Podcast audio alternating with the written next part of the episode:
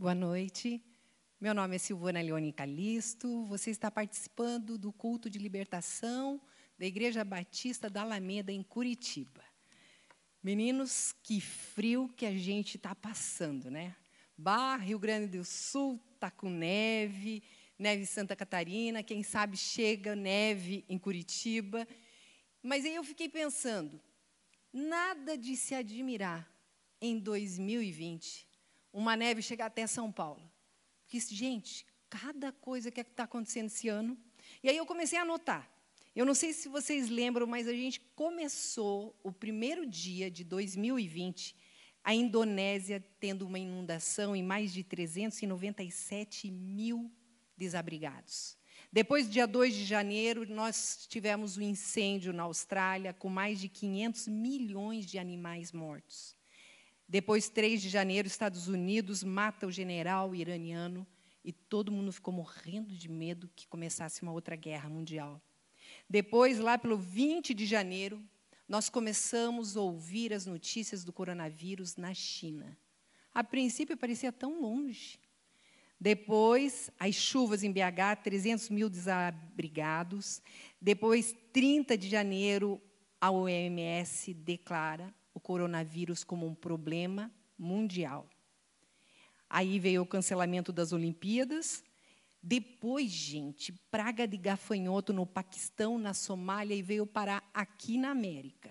Vespas nos Estados Unidos, ciclone em Santa Catarina, nuvem de poeira, a explosão no Líbano e o acordo entre Israel e os Emirados Árabes. É o fim do mundo? Esse é o sinal que Jesus está voltando? É a segunda vinda de Jesus? Eu queria falar com você sobre isso. Claramente, nós vivemos as eminências do retorno de Jesus. Mas existe um sinal que nós queremos conversar hoje à noite. A vinda de Cristo fala sobre falsos profetas, e eles sempre existiram, têm se multiplicado. E, é, heresias guerras, fome, terremoto. Estava vendo uma estatística de terremotos, depois de 2000, a multiplicação de terremotos é muito mais alta. Perseguição ao povo de Deus. Os noticiários não falam, mas nós temos irmãos sendo mortos, queimados por amor a Jesus. Apostasia da igreja. Quantas pessoas que você é, ouve que fazem trabalho em presídio, e quando chega lá no presídio, é um ex-diácono que está lá, o, a minha mãe é da igreja, meu pai é pastor, ou seja, apostasia da fé, as pessoas largando. Você mesma, quantas pessoas você conheceu que cresceram com você dentro da igreja, exerceram o ministério do teu lado e onde elas estão hoje? Então, a apostasia tem crescido mais, ou seja, o abandono da fé. E também nós temos o aumento da maldade. Essa semana fomos chocados com aquela criança grávida pelo tio, e aí o tio disse que ela era vítima de abuso não só dele, mas de vários familiares. Então, essa maldade permeando os lares, todos os lugares, e o evangelho precisa ser pregado. Então, aí nós temos o grande sinal que Jesus disse. Mas, Silvana, o que, que isso tudo tem a ver com sexta-feira? Sexta-feira é o dia da libertação, orar. Queridos, eu quero que você entenda que a maior batalha espiritual é desviar você do centro da vontade de Deus. A maior batalha espiritual é tirar você do relacionamento com Deus. Começou lá no Gênesis. No Gênesis já estava lá o, o, a Eva e Adão sendo retirados da comunhão com Deus. Essa é a maior batalha espiritual. A doença vem com esse objetivo, o divórcio vem com esse objetivo, a falência vem com esse objetivo. O inimigo ataca, porque ele quer nos afastar de Deus. E nós estamos aqui falando sobre a reconstrução dos portões de Jerusalém. E o que, que isso tem a ver com toda essa introdução? É porque justamente hoje nós vamos falar sobre a porta dourada. Mas para você que não vem nos acompanhando, eu quero só dar uma introdução ao assunto. Nós estamos falando sobre a reconstrução onde Neemias, durante o cativeiro babilônico, ele era o mordomo do rei. E aí ele teve notícias através do irmão dele que aqueles judeus que sobreviveram, eles estavam sofrendo muito, muito, devido que as muralhas elas estavam tinham sido destruídas e eles estavam muito vulneráveis aos inimigos e aos adversários. Então Neemias chora diante de Deus, clama, e em seguida ele vai e pede permissão ao rei da Pérsia, que permitiu ele retornar à sua terra natal, e num breve espaço de 52 dias, gente, 52 dias. Quem já fez reforma em casa sabe que como é difícil. Mas olha como a mão de Deus estava sobre ele, e em 52 dias ele conseguiu, com a ajuda do povo, a ajuda das famílias, reconstruir. E de um modo figurativo, nós estamos falando sobre nossa vida comparada com Jerusalém. Se nós, enquanto não restaurarmos os nossos muros espirituais, nós estaremos sujeitos a sermos atacados por Satanás estaremos numa guerra constante. Por isso que toda muralha, todo portão, a gente faz uma associação com uma área da sua vida. Para que você, juntamente com o Espírito Santo de Deus, possa perceber e ser revelado como que está a sua vida espiritual. Então, vamos lá, a reconstrução em Neemias 3, 29 e 31, do portão dourado, da porta dourada. Depois deles, reparou Zadok, filho de Imer, defronte de sua casa, e depois dele reparou Semaías, filho de Secanias, guarda da porta oriental. Depois dele reparou Ananias, filho de Selemias, e Anum, filho de Zalaf, o sexto, outra porção. Depois dele reparou Mesulão, filho de Berequias, defronte de sua câmara. Depois dele reparou Malquias, filho de um ourives, até a casa dos servidores do templo e mercadores, de frente da porta de Mificade e até a câmara do canto. Bom, se você está precisando de nome para filho, aqui tem uma listinha bem boa, né? Mas vamos lá. A porta oriental foi a nona porta a ser restaurada. No tempo de Jesus, é interessante a gente observar que eram mais ou menos umas 12 portas. E a porta oriental também conhecida como Porta Dourada, fazia parte desta. E era a única que ia direto para o templo. Então, foi uma porta em que Cristo Jesus passou muitas vezes. E é interessante a geografia, porque durante a ascensão de Jesus, ele foi aos céus e essa porta foi fechada. E assim mantém até os dias de hoje. E eu quero que vocês observem que, mesmo com a destruição do templo, 70 anos depois de Cristo, essa porta permanece fechada. Por que ela permanece fechada? Porque está linkada com a escritura de Ezequiel. Ezequiel 44, 1, 3 fala: Então me fez voltar para o caminho da porta exterior do santuário, que olha para o oriente, e qual estava fechada. E disse-me o Senhor: esta porta permanecerá fechada, não se abrirá, ninguém entrará por ela, porque o Senhor, o Deus de Israel, entrou por ela. Por isso permanecerá fechada. Quanto ao príncipe, por ser príncipe, se assentará nela para sempre, para comer o pão diante do Senhor. Pelo caminho do vestíbulo da porta entrará e por esse mesmo caminho sairá. Então vocês vejam a profecia de Ezequiel dizendo: ele passou e vai fechar e não vai abrir mais até que Cristo volte. A porta dourada, ela fica exatamente em frente ao Monte das Oliveiras. Então, tenta passar na tua cabeça essa geografia e o Monte das Oliveiras foi aonde? Exatamente onde Jesus foi levado aos céus. A última vez que os discípulos viram ele subindo aos céus. Essa porta não tem soldados, a porta dourada não tem soldados. No entanto, gente, dois mil anos ela tem se mantido fechada. Pensem comigo, bastaria alguém vir, arrombar essa porta e dizer: tudo aquilo que falam sobre Jesus é mentira. No entanto, não tem soldado guardando essa porta e ela continua fechada. E foi interessante, gente, que na reconstrução em Jerusalém, na época do é, domínio turco otomano, Suleiman, ele era o sultão e ele começou a reconstruir as portas e o pessoal chegou assim: "Sultão, tem uma promessa que vai entrar o Messias dos judeus por essa porta. Então, vamos fechar bem essa porta para que, senão qualquer judeu vai atravessar aí, vai dizer que é o Messias e tal. Ele, beleza, vamos lá. E ele passou um tipo de uma alvenaria, mandou passar, e não bastasse isso, os muçulmanos depois criaram um cemitério na frente. Por que, que eles criaram um cemitério na frente? Porque eles conhecem que, segundo os judeus, o é, mitzvot é um mandamento judaico. Um sacerdote, um homem puro, não pode passar por um terreno onde tinha mortos.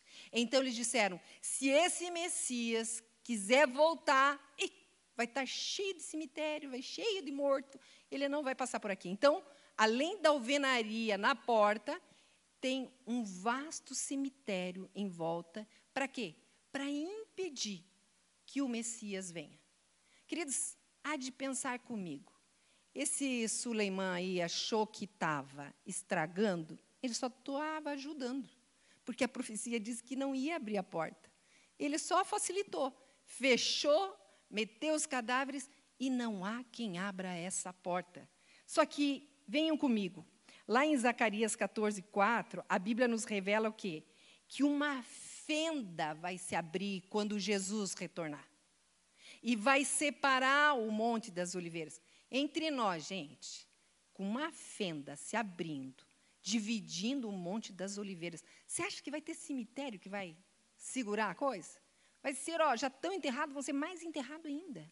Então, veja a beleza das promessas de Deus, das profecias e como elas se enquadram. Então, eu queria que você parasse e começasse a pensar comigo sobre essa segunda vinda de Jesus. Eu estou enquadrado nisso? Eu vou subir com o Senhor quando ele vier me buscar? E aí, em Atos 1, 4, 9, e estando eles, determinou-lhes que não se assentassem, não se ausentassem de Jerusalém, mas que esperassem a promessa do Pai que disse que ele de mim ouvistes. E quando dizia isto, Jesus falando para os seus discípulos, vendo eles, foi elevado às alturas, e uma nuvem o recebeu, ocultando-o aos seus olhos. E estando com os olhos fitos nos céus, enquanto ele subia, eis que junto dele se puseram dois homens vestidos de branco, os quais lhes disseram: Homens galileus, por que estáis olhando para o céu? Esse Jesus que dentre vós foi recebido em cima no céu, há de vir assim como para o céu o vestir.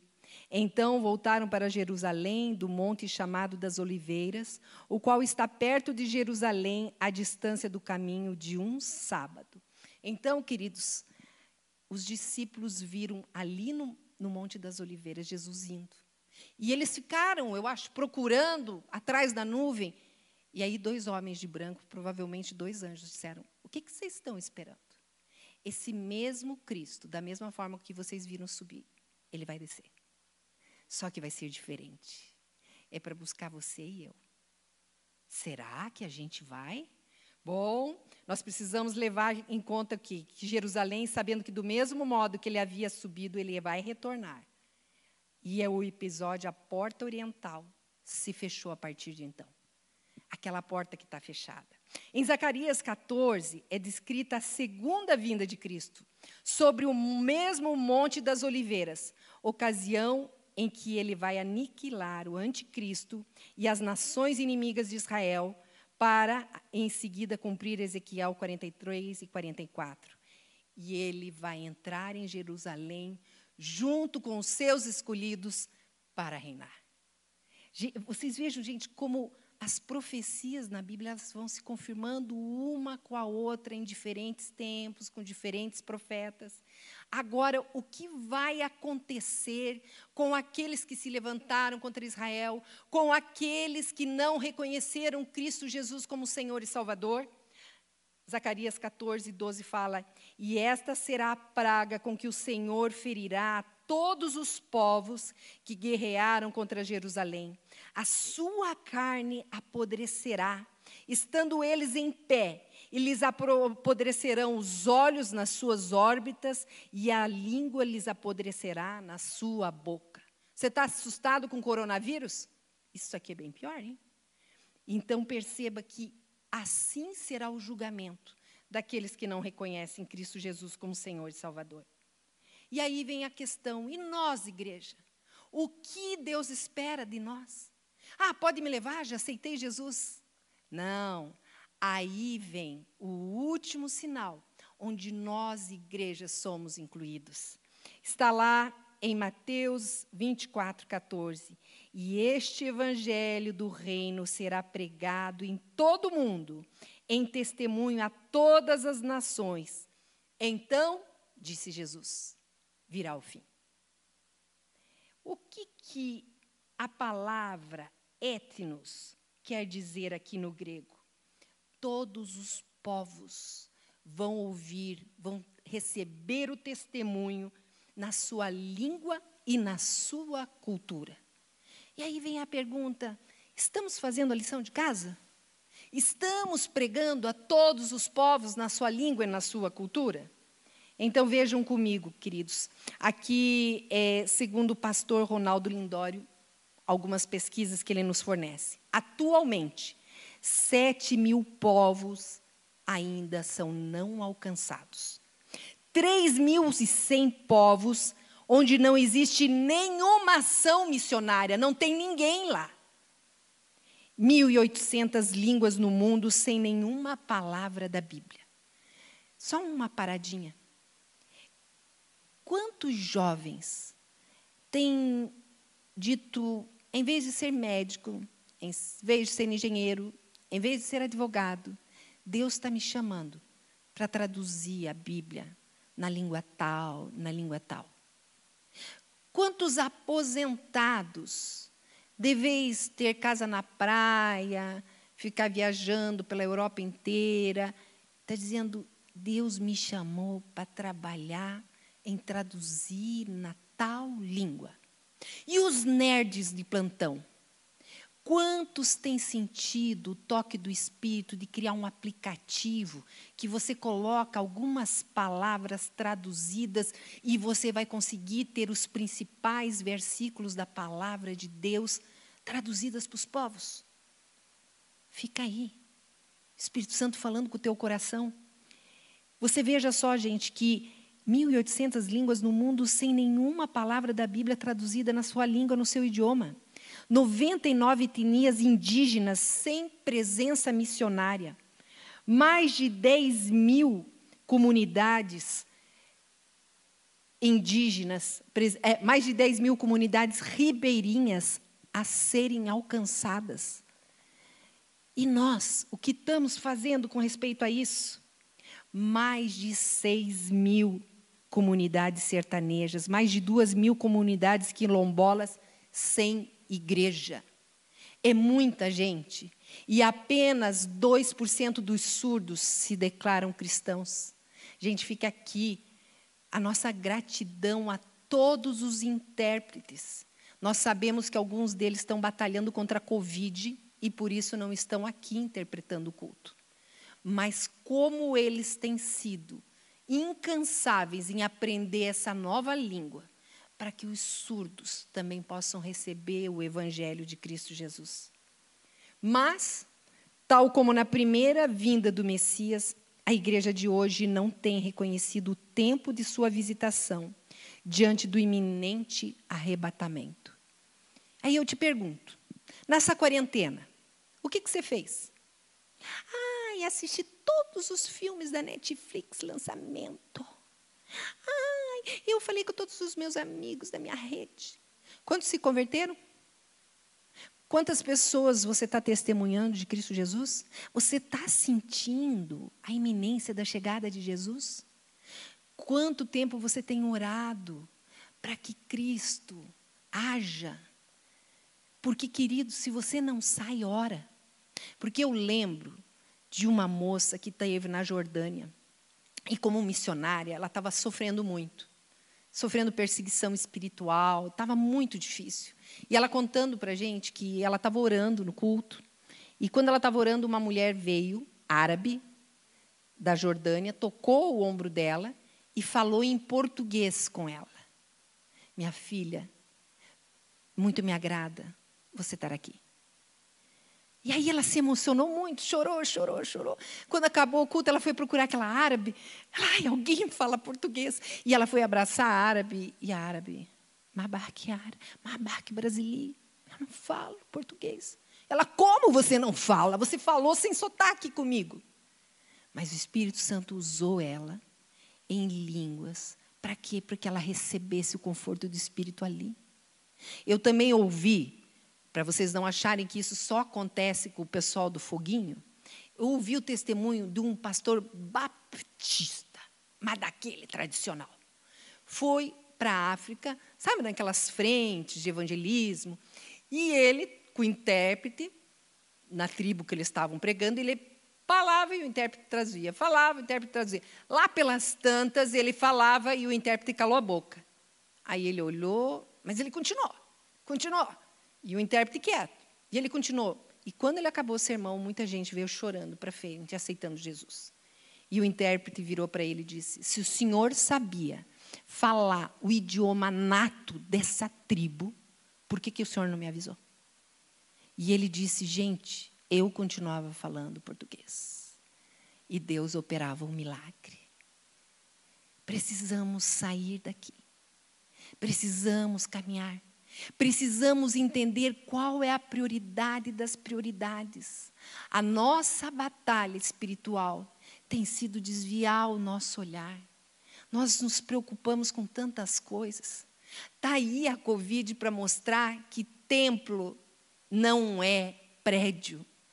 Templo é você que tem o Espírito Santo de Deus. É você que é marcado pelo Cristo que morreu na cruz. Então entenda que lindo que é isso. Deus quer trazer esse novo tempo. Mas veja o que Apocalipse fala e chama a atenção para nós. Apocalipse 3,14. E ao anjo da igreja de Laodiceia escreve: Isso diz o Amém, a testemunha fiel e verdadeira, o princípio da criação de Deus. Conheço as tuas obras, que nem és frio nem quente. Quem dera fosse frio ou quente. Assim, porque és morno e não és frio nem quente, vomitar-te-ei da minha boca.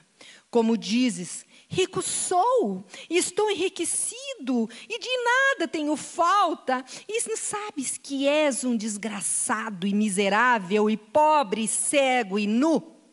Aconselho-te que de mim compres ouro provado no fogo para que te enriqueças, e de roupas brancas para que te vistas e não apareça a vergonha da tua nudez, e que unjas os teus olhos com colírio para que vejas. Eu repreendo e castigo a todos quantos amo, se pois sou zeloso e arrepende-te. Eis que estou à porta e bato. Se alguém ouvir a minha voz e abrir a porta, entrarei em sua casa e com ele se arei, e ele comigo. Ao que vencer, lhe concederei que se assente comigo ao meu trono, assim como eu venci e me assentei com meu Pai no seu trono. Vocês vejam, amados, que texto exortativo. Você está feliz porque você está rico? Você está feliz porque não está te faltando nada? Como que Deus está te vendo? Essa é a pergunta. Queridos, a batalha espiritual é tirar essa tua cegueira espiritual. E essa cegueira tem tomado nossas igrejas. Não é um, não é dois. Muitos de dentro da igreja têm se prostituído como não tivesse amanhã. Muitos têm roubado como se não tivesse um julgamento. Mentem. Vai lá para Apocalipse. Os mentirosos não vão herdar o reino dos céus. E você leva a tua vida sem o mínimo do temor. Queridos, a igreja tem se mostrado infiel. focada nas riquezas deste mundo e enfeitiçadas com os prazeres terrenos. Quantas pessoas vêm para a igreja não para procurar o Senhor, mas para procurar aquilo que o Senhor pode dar para ela. Queridos, nós precisamos colocar o nosso coração no lugar certo, para que o Senhor olhe para nós e se agrade. O mundo passa e a sua concupiscência, mas aquele que faz a vontade de Deus permanecerá para sempre. Pai querido, em nome de Cristo Jesus, começa a ministrar nas nossas vidas. Pai, em nome de Cristo Jesus, tira, Senhor Deus, o pó dos teus sonhos para cada um que está ouvindo. E em nome de Cristo Jesus, essas pessoas possam ser tocadas agora. Queridos, você está começando a lembrar quando Deus já falou para você e te pediu algo e você ignorou. Ah, Silvana, eu estou trabalhando tanto. Ai, é tanta demanda, é tanta necessidade. E você não está cumprindo o que Deus quer. 1 Tessalonicenses fala, 5, 23. E o mesmo Deus de paz vos santifique em tudo, e todo o vosso espírito e alma e corpo sejam plenamente conservados, irrepreensíveis para a vinda de nosso Senhor Jesus Cristo. Ou seja, gente, a porta oriental que dava acesso ao Messias para entrar no templo é uma perfeita figura da porta do nosso coração que dá acesso ao Messias para vir. Quando eu preparava esse estudo, o Espírito de Deus me testificou e disse: assim como hoje a porta dourada foi fechada com alvenaria, existem corações fechados com alvenaria, que não querem ouvir a minha palavra. Gente, na Europa, mais de 80% na Suécia diz: Deus não existe, eu não preciso de Deus. Eles estão em tão perfeito berço esplêndido, acomodados na riqueza, no bem-estar, que eles acham que não precisam de Deus. Queridos, esses corações estão fechados. E outros, o Espírito me testificou. O Senhor não tem permissão para entrar no seu coração, porque tem ossos em volta. O pecado imundo, a prática desse pecado sem temor, tem impedido a intimidade de Deus com o povo dele. As pessoas vêm para a igreja, trazem seu dízimo, cantam, participam dos cultos, mas não pertencem ao Senhor, porque seus corações estão apodrecidos, estão secos como ossos, porque a graça, a presença do Espírito Santo não incendeia eles. Assim como na parábola das dez virgens, em Mateus 25, 6 e 12. Fala que eram dez virgens, cinco nécias e cinco prudentes. E elas saíram ao encontro do noivo. Mas o noivo tardou. E as dez adormeceram. À meia-noite alguém gritou: Eis o noivo, eis o noivo. E elas acordaram. As prudentes tinham levado mais óleo, encheram suas lâmpadas e saíram ao encontro do noivo. E as nécias disseram: Por favor, nos emprestes do seu óleo. Elas, se nós emprestarmos, vai faltar para nós e para vocês. Vão e tentem comprar. Queridos, quando Jesus voltar, não adianta você segurar na roupa daquela tia crente. Não adianta você pedir misericórdia para aquela avó que ora por você. Não adianta correr na porta do pastor e dizer, pastor, por favor, por favor. Não. O único que dá o óleo que nós precisamos é o Espírito Santo de Deus. E todo aquele que reconhece Cristo Jesus como Senhor e Salvador, quer Ele como Senhor tem o óleo na sua lamparina. Eu quero que agora vai passar um pequeno trecho dessa parábola das virgens. E enquanto você assiste isso, o Espírito Santo permita que ele fale contigo, em nome de Cristo Jesus.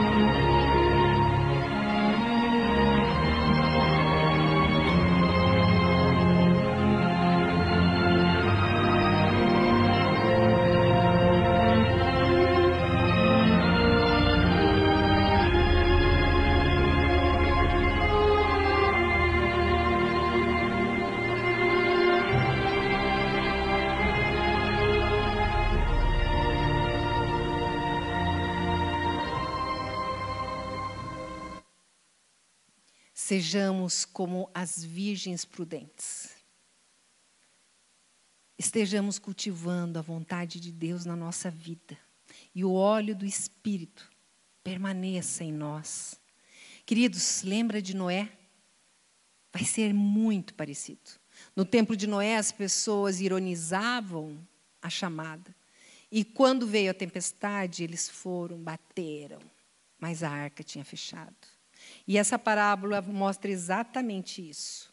A noiva de Cristo vai subir com o Senhor Jesus. Mas aquelas, aquelas que não forem ungidas, não tiverem a unção do Espírito Santo, não tiver a presença do Espírito Santo, que nós temos através do reconhecimento de Cristo Jesus como nosso Senhor e Salvador, vão ficar. E aí, queridos, a porta das ovelhas foi a primeira porta que nós falamos aqui. Ela falava exatamente de um Cristo que foi o Cordeiro de Deus, que foi morto, mas ressuscitou para nos garantir a salvação. E hoje, a porta dourada a porta oriental fala do cordeiro ressurreto que está à destra do seu pai, mas que retornará. A porta oriental nos fala da nossa entrada, minha e tua que aceitou Jesus, a presença para reinar com Ele. Queridos, em nome de Cristo Jesus, eu quero que agora você ouça o pessoal do louvor que vai cantar uma música. E durante essa música, seja um tempo de oração tua diante do Pai. Ore comigo agora. E nesse momento, seja um momento de arrependimento teu. Eu quero que você ouça essa música e depois dela, consciente da sua condição espiritual, você possa orar comigo essa oração. Então vamos primeiro ouvir. Eu quero que você ouça com temor que o Espírito, de, Espírito Santo de Deus tenha liberdade de tirar tuas vendas e mostrar a sua realidade espiritual.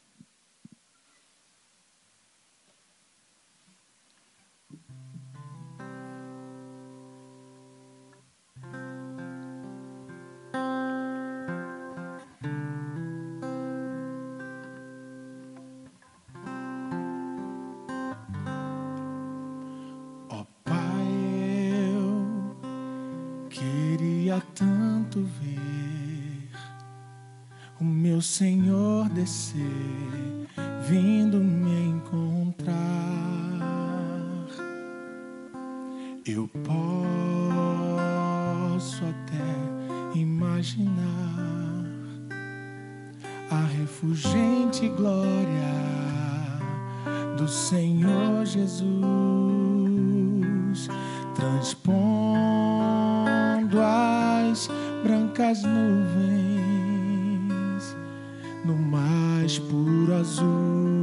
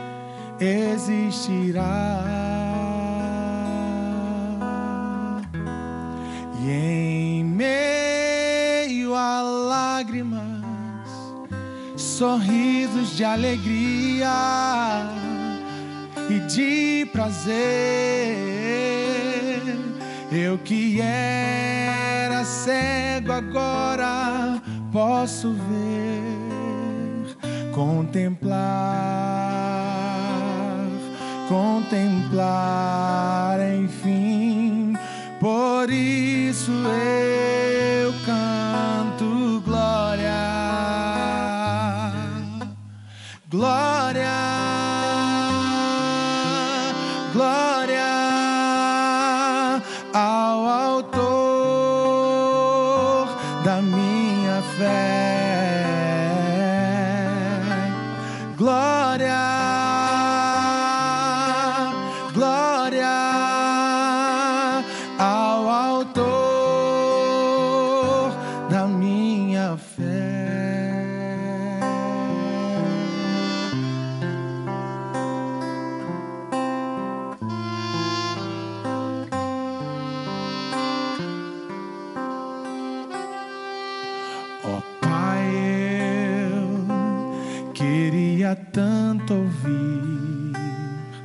som que vai abrir o encontro triunfal. Rever amigos que um dia em Cristo foram feitos meus irmãos e agora sim podemos dar as mãos, pois temos um, somente um, um só Senhor. E eis o consolo que envolve a minha vida, Senhor Jesus, que foi morto sim naquela cruz, voltará, voltará,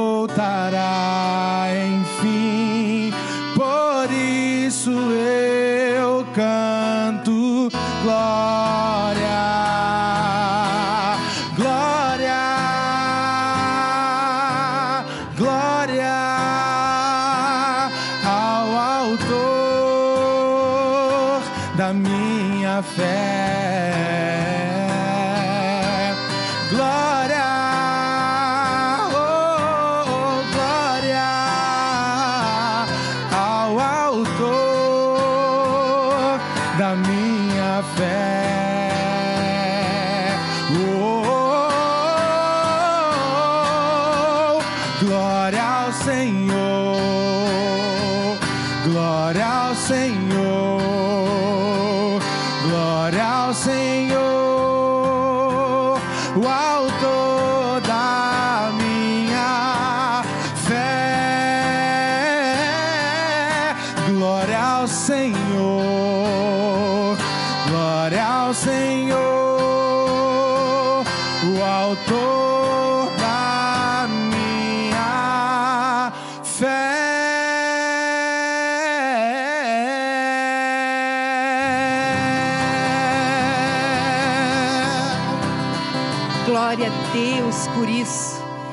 Queridos, quando você tem essa visão de Cristo Jesus voltar, não fica pequeno tudo que você tem carregado, essa tua mágoa. Imaginando você vendo Jesus, Jesus dizendo: Filha, quanto tempo você não conversava comigo porque você estava magoada? Magoado por causa daquele divórcio. Ou você magoado por causa do desemprego, porque o teu chefe te mandou embora. Ou você brigado porque na igreja não te reconheceram. Gente, quando você consegue ter essa visão espiritual do que importa, tudo se torna pequeno. Por isso você me entende que a verdadeira batalha espiritual é tirar o que é realmente importante do teu coração e fazer você se distrair com os medos, com as vergonhas, com as mágoas e com o dinheiro e com o poder. Ah, não, eu quero, Senhor, eu quero o autor da minha fé, eu quero subir com Ele. Então, se isso faz sentido para você, se você reconhece que precisa haver um conserto, ore comigo agora. O Senhor Jesus, através do Espírito Santo, está lá na tua casa e Ele está recebendo essa oração, Ele está vendo tuas lágrimas. E você que tem Cristo Jesus como Senhor Salvador, se ajoelha e ora por aqueles que você sabe que se afastaram da fé. Essa é a nossa missão como igreja: levar o verdadeiro Evangelho por todo o mundo, a nações etnias e línguas. Então, orem comigo, Pai querido, em nome de Jesus Cristo, eu rogo para que o Seu Espírito Santo me mostre onde tenho me desviado dos Seus propósitos. Misericórdia, Senhor se a minha vida tem sido uma lamparina sem óleo, retira minha cegueira espiritual, mostra o meu pecado e me leve ao arrependimento. Eu quero declarar que reconheço que Jesus Cristo morreu na cruz para me salvar e ressuscitou ao terceiro dia. E quero que Ele seja o Senhor da minha vida. Abro mão do meu amor pelas coisas deste mundo e declaro que quero os planos de Deus para a minha vida. Em nome de Jesus. Amém. Seja a porta dourada nessa noite. Se abra para o Messias entrar e feche que ele nunca mais saia da sua vida. Que a paz do Senhor e a presença do Espírito Santo testifique na sua vida que você pertence a Ele, em nome de Jesus. Queridos, essa igreja se preocupa com você. Ela se preocupa e quer que você mande mensagem, que você conte a sua oração, mas mais que isso, nós queremos caminhar com você, mais tete a tete, pertinho. Por isso estamos lançando um curso, conhecendo Jesus, Deus e fazendo a sua vontade. Um curso extremamente gratuito. O seu único custo vai ser adquirir esse livro e vai estar ali no site da Alameda. O início vai ser 19 de 10 e vai ser das 19 às 20 horas. Vai ser pelo Zoom Meeting esse encontro.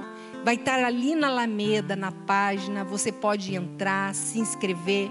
Já temos pessoal de Portugal se inscrevendo, pois, pois Portugal de português mesmo, não é brasileiro lá porque as pessoas estão entendendo: Jesus está voltando. Eu quero óleo na minha lamparina, para que, quando vier a provação, eu esteja firmado na palavra e eu não aposte da minha fé. Que a graça de Deus te abençoe e que tudo isso que você ouviu fique ecoando na sua mente. E o Espírito Santo, enquanto você dorme, faça brotar muitos sonhos de Deus na sua vida. É no nome de Jesus que eu te abençoe. Amém.